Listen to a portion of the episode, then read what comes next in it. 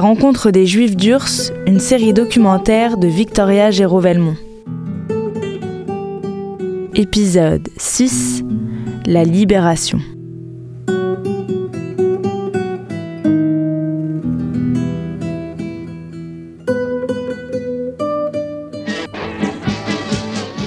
Parce que Lev Tukashinsky de Moscou réalisait son rêve le plus beau, le plus fou, avoir son visa pour Israël, les retrouver enfin volés vers elle, son épouse, sa fille, sa terre, même si c'était au prix d'abandonner sa mère, nous étions folles de joie, stupéfaites et surexcitées à la fois, heureuses pour lui, triomphantes, ravies, radieuses, rayonnantes, glorieuses, bouleversées, abasourdies, reconnaissantes envers Dieu, épanouies parce que cet instant était trop rare, trop précieux après tant de cauchemars, de doutes, de déceptions, de désespoir, après tant d'impuissance contre tant de vouloir, de vaines luttes, de combats puérils, après tant d'attentes et tant de périls, en une minute, en un instant, sans réfléchir ni prendre le temps, nous avons annoncé aux autres et à nous-mêmes, nous partons tout de suite sur le champ pour Vienne.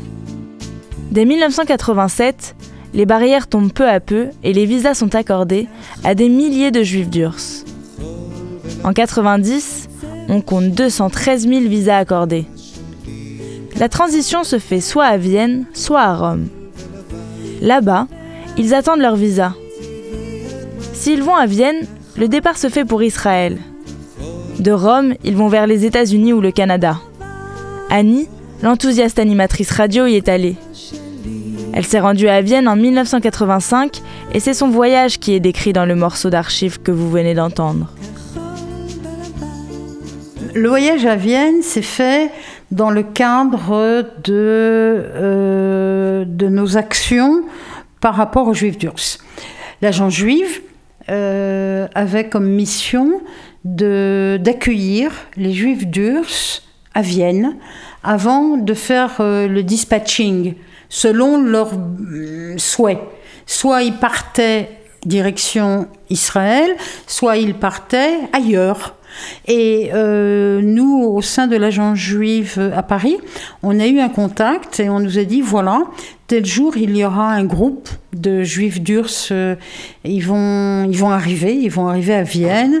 Ils vont rester à Vienne pendant allez, une euh, dizaine de jours. Si vous voulez, on peut organiser pour vous un, voyage à Vienne où vous aurez la possibilité de les interviewer, de discuter avec eux et de voir avec eux comment ça s'est passé jusqu'à aujourd'hui et qu'est-ce qu'ils attendent de la vie. Donc on est parti à Vienne pour trois jours et c'est vrai qu'on a rencontré... Alors il faisait froid, il faisait mauvais, il pleuvait bien évidemment, je m'en souviens encore comme si c'était aujourd'hui. Euh, et on a eu euh, la chance de rencontrer des gens exceptionnels qui arrivaient d'Urs, qui était euh, complètement euh, déboussolé, mais tellement heureux d'être enfin libre, enfin euh, libre en tant que juif. Et la plupart des, de ceux qu'on a rencontrés, je ne veux pas dire la totalité parce que je mentirais, mais la plupart de ceux qu'on a rencontrés, ben, c'était Israël, leur destination. Donc ils avaient des tas de projets, parce qu'ils avaient tous, pour ainsi dire, déjà de la famille en Israël. Et c'était ce voyage à Vienne, c'était plein d'émotions, plein de, reconnaissance. Ils nous ont remercié un million de fois d'être venus à Vienne, les accueillir. Euh, ils savaient plus ou moins euh, qu'il euh, y avait une communauté juive à Paris qui œuvrait pour eux, mais ils n'en savaient pas plus. C'est-à-dire que les rôles ont été inversés. Ils nous ont posé des questions, à savoir qui on était, pourquoi on faisait ça, etc. C'était mais lourd d'émotions. Mais la transition à Vienne ou encore à Rome n'est pas si évidente que ça. Bien sûr, parmi les réfusniks, beaucoup étaient des sionistes qui voulaient à tout prix aller en Israël. Mais pour bien d'autres, Israël n'est pas la destination qui les intéresse. Ils veulent aller aux États-Unis, en Allemagne, en France. Peu importe la destination tant qu'ils quittent leur pays. Je suis venue euh, de Belgique à Paris. À Paris, un ami m'a mis en contact avec des gens qui préparaient une conférence internationale pour, pour les Juifs d'Urs. Euh, C'était la troisième conférence qui devait avoir lieu à Paris, qui finalement n'a pas eu lieu. Elle a été annulée un peu au dernier moment. Euh, et donc, étant dans ce milieu-là, j'ai été amenée à rencontrer des gens qui m'ont fait savoir que ce type de visite en URSS existait. Et je me suis dit euh, que je pouvais en être et que pour voir, je devais en être. Ce qui s'est passé. Myriam n'a pas grand-chose à apprendre des institutions communautaires. Elle a travaillé une grande partie de sa vie au Congrès juif mondial. Plus jeune, elle est militante à la chômère. Elle revient de quelques années en Israël quand un ami lui propose une drôle de mission organiser une conférence internationale sur les juifs d'Urs à Paris. Pour mener à bien ce vaste projet, elle doit prendre conscience de l'ampleur du phénomène et part, elle aussi, à la rencontre des juifs d'Urs. J'ai rencontré Myriam au tout début de mon enquête. Sans elle, il me manquerait de nombreuses pièces au puzzle. Son aide m'a été indispensable, car en discutant avec elle, j'ai compris le rôle d'Israël et l'enjeu vital pour les Juifs de quitter l'Union soviétique. On a vu euh, des gens qui s'appelaient Koretsky, Elbert, Tcherniak. Ça, c'était euh, des gens de là-bas. J'ai rencontré, alors dans les gens plus connus, je dirais, il y avait Begoun, mais ça c'était à Moscou.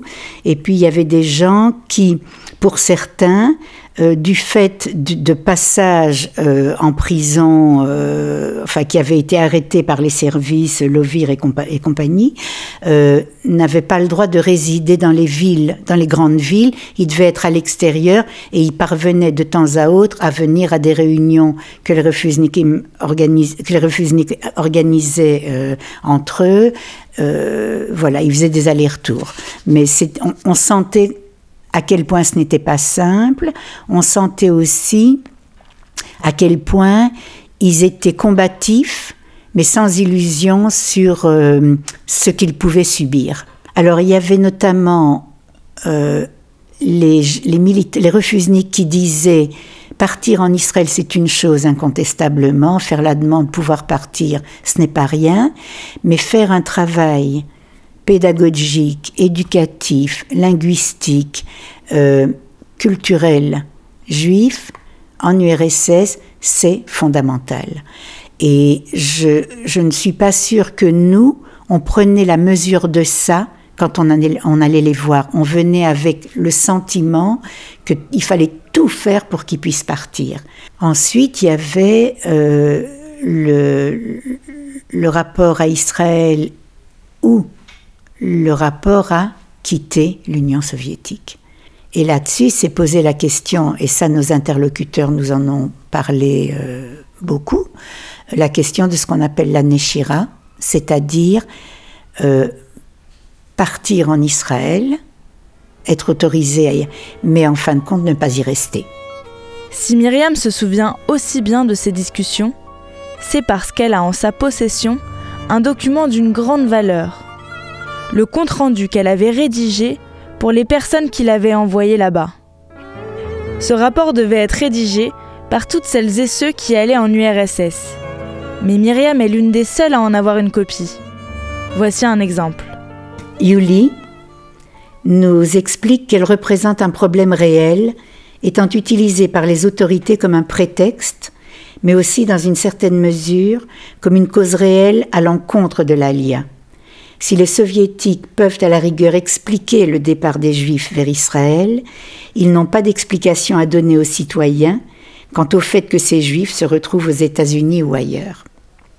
Ils pensent donc que les refusniks devraient aller en ligne directe en Israël, quitte par la suite à choisir de vivre ailleurs, mais persuadés que le passage en Israël pourrait retenir une plus grande partie des gens tout en n'étant pas catégorique quant à une aide accordée aux Noshrim, c'est-à-dire ceux qui quittent Israël, Grisha, c'est un autre interlocuteur, mentionne le rôle néfaste joué par les organisations juives américaines. Grisha soulève le fait qu'aujourd'hui, le problème de refusnik et des gens en attente est bel et bien un problème de masse. Il cite 50 000 refusniks et 400 000 demandes de visa en attente pour l'ensemble de l'URSS. Il considère ce problème comme primordial. D'après lui, l'essentiel du poids à la conférence, cette fameuse conférence internationale, doit être mis sur cet aspect et secondairement sur l'aspect culturel. avant tout la Aliyah. Donc ça, c'est un cas de figure. Yuli, tout en considérant que la situation des refusniks est importante, pense qu'il ne faut pas sous-estimer l'aspect culturel, que le droit à la reconnaissance culturelle doit être utilisé comme une arme dans ce pays où toutes les langues du monde sont enseignées officiellement, sauf l'hébreu. Il souligne que 18 professeurs d'hébreu ont été franchement menacés et que lui-même a dû interrompre l'enseignement de l'hébreu. Les problèmes de la culture juive et de la leur semblent liés dans la mesure où les autorités n'accepteront une culture juive que si les juifs partent en Israël. Elles n'accepteront jamais de contre-culture. Or actuellement, dans la culture officielle soviétique, il n'y a pas de place pour une culture juive. Ensuite, hein, et ça c'est intéressant aussi, il y a une discussion sur l'économie israélienne et plus particulièrement sur les industries de pointe. Grisha Fruman demande si Israël est en mesure d'intégrer en grand nombre, au point de vue culturel et professionnel, des gens de haut niveau d'instruction et en particulier des scientifiques. Yuli intervient dans le même sens et demande Que feriez-vous de 100 ou 200 000 ingénieurs? Mon, ami Israël lui répond positivement, on ferait avec, tout en soulignant les difficultés d'adaptation que cela soulèverait. Ah, ils nous en ont fait avaler des couleuvres, de Prague à Budapest, de Sofia à Moscou, les staliniens zélés qui mettaient tout en œuvre pour vous faire signer les aveux les plus fous. Vous aviez combattu partout la bête immonde, des brigades d'Espagne à celles des maquis. Votre jeunesse était l'histoire de ce monde. Vous aviez non Kostov ou ou Slansky. Au nom de l'idéal qui vous faisait combattre et qui nous pousse encore à nous battre aujourd'hui. Ah, ils nous en ont fait applaudir des injures, des complots déjoués, des dénonciations, des traîtres démasqués, des procès sans bavure, des bagnes mérités, des justes pendaisons.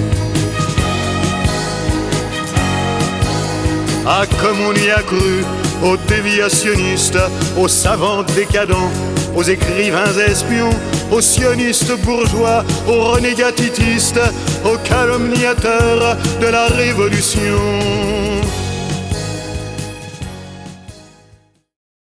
Un tel engagement laisse des traces indélébiles dans la mémoire des militants que j'ai rencontrés. Le combat pour les juifs d'Urs était leur combat, leur combat d'une vie. 40 ans après, leur émotion reste intacte. Alors d'abord, j'ai pris conscience euh, vraiment de ce que c'était la liberté. J'ai pris conscience aussi que c'était très inconscient ce qu'on avait fait. Et heureusement qu'on ne savait pas, avant de partir, à quel point euh, il y avait une part d'insouciance en nous qui nous a permis de faire ce voyage. Euh, et, et franchement, je suis marquée à vie par tous ces gens qu'on a vus, qu'on fait, qui ont été dans les camps, et pour tellement rien et tous ces gens solidaires et, ces juifs, combien, combien on leur doit. Euh, ça, aura été un voyage qui m'aura fait beaucoup grandir en, l'espace de quelques jours. Que ça a été l'un des rares combats humanitaires gagnés dans cette seconde moitié euh, du XXe siècle. Ça a été d'autre part un combat euh, de toute de quasiment toutes les communautés juives pour leurs frères, soviétiques. C'est-à-dire un exemple de solidarité extraordinaire. Parce que bien sûr, il n'y avait pas qu'en France. Euh, et puis, ça a été, je crois, la, la valeur de l'engagement, la valeur du militantisme, la valeur de l'action. Et euh, vous voyez, récemment, euh, à la lumière des, événements qui se déroulent en ce moment, euh, il semble qu'à un moment, Vladimir Poutine ait euh, fermé les bureaux de l'agence juive. J'ai immédiatement vu sur les réseaux sociaux quelques réactions de gens qui sont tout à fait prêts à revenir dans le combat.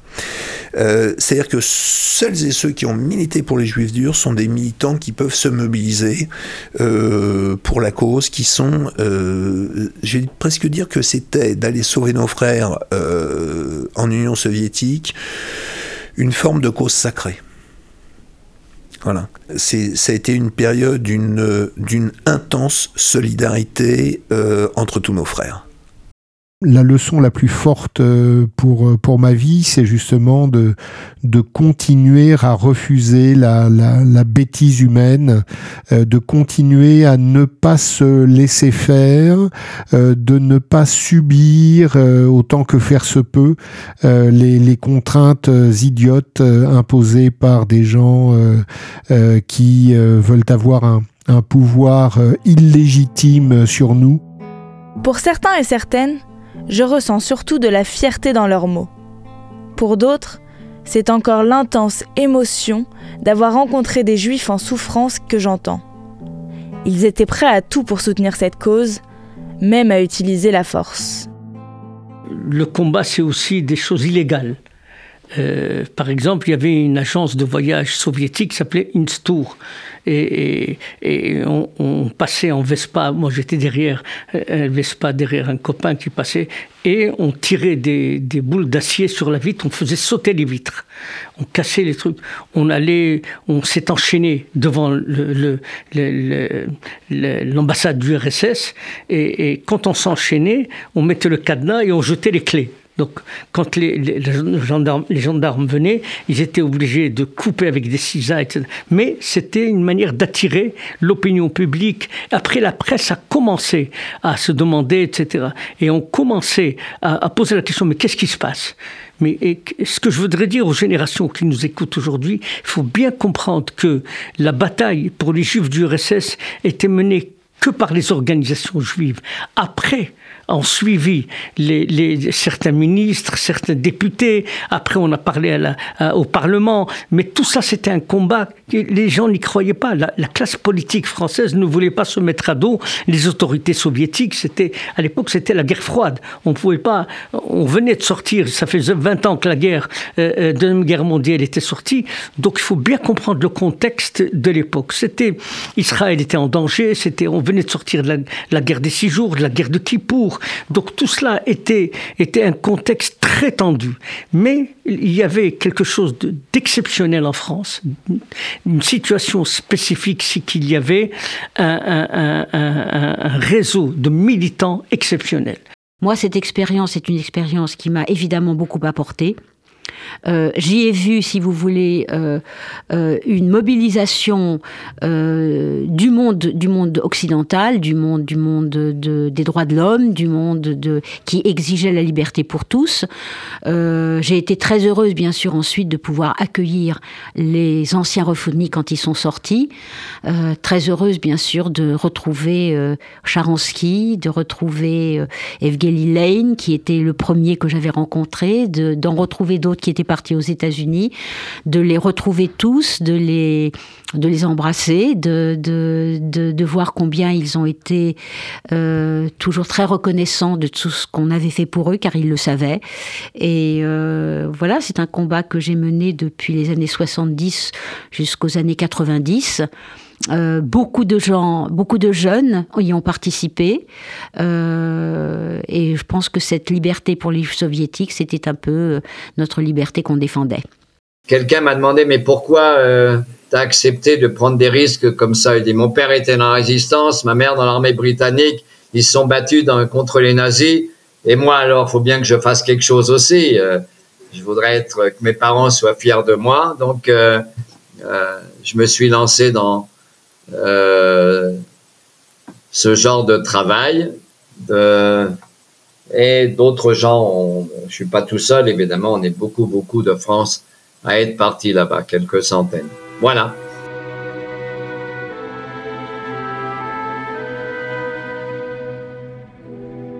Une phrase précieuse me revient en tête.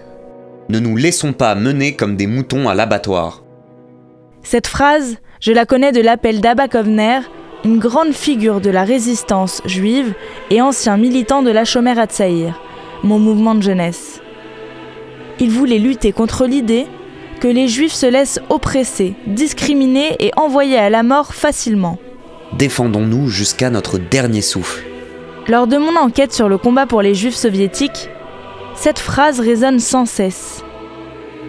Car comme les résistants pendant la guerre, les juifs soviétiques et leurs alliés partout dans le monde ne se sont pas laissés faire. Une image en particulier m'y fait penser.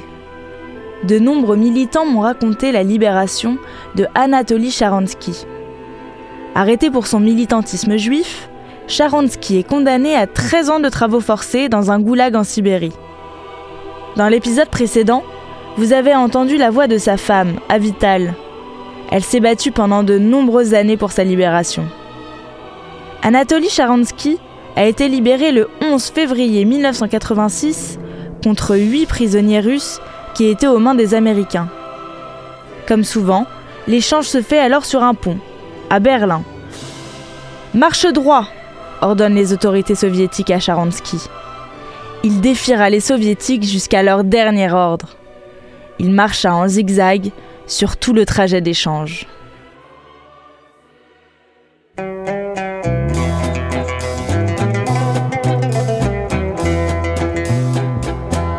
כחול ולבן זה צבע שלי. כחול ולבן צבעי אדמתי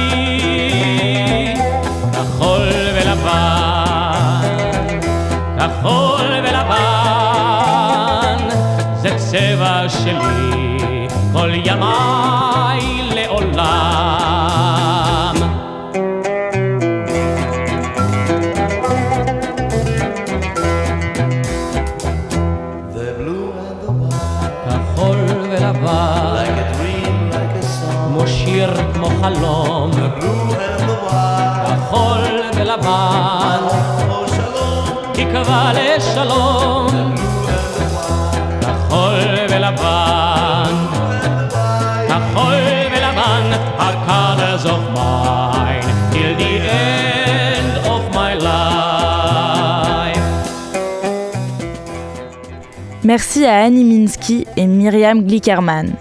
Merci à toutes celles et ceux qui ont accepté de me raconter leurs souvenirs si précieux de cette période.